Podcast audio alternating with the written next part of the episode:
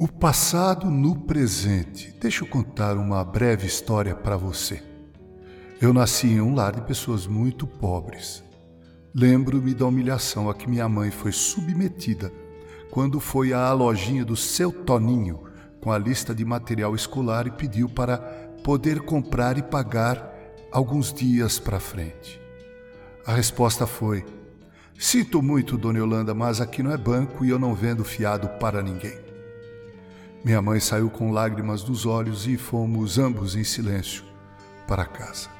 Confesso que durante muito tempo eu passava na frente daquela lojinha e nem sequer olhava para lá. Mas Deus curou a minha ferida. Talvez você tenha uma história como essa ou até mais triste. Todos nós, ao olharmos para o passado, certamente encontramos situações e eventos que nos trazem tristeza, elas deixaram marcas na gente. Em Eclesiastes, capítulo 3, verso 14 e 15, lemos: Sei que tudo que Deus fará durará eternamente. Nada se lhe pode acrescentar e nada lhe tirar. E isto faz Deus para que os homens temam diante dele. O que é já foi, e o que há de ser também já foi. Deus fará renovar-se o que passou.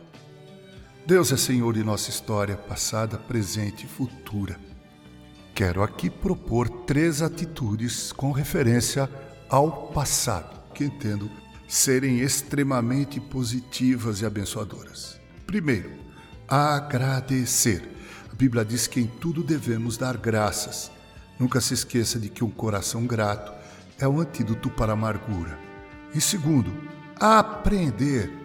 Beto Guedes, um compositor mineiro, poeta, cantor e músico, se expressou da seguinte maneira em uma de suas músicas: A lição sabemos de cor, só nos resta aprender. O passado é mesmo uma escola quando olhamos para ele com o intuito de evitarmos erros e equívocos. E terceiro, esquecer. Bem, não se trata de esquecer na cabeça, mas esquecer no coração. Isso é, devemos perdoar. Confesso que durante um bom tempo nutri meu coração a certa rejeição contra o seu Toninho, até que Deus curou essa ferida e eu pude respirar aliviado.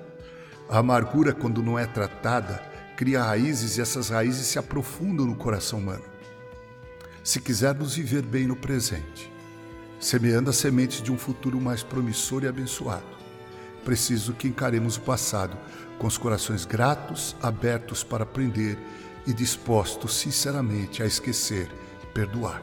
Que assim seja prezado ouvinte com carinho, Reverendo Mauro Sérgio Aiello.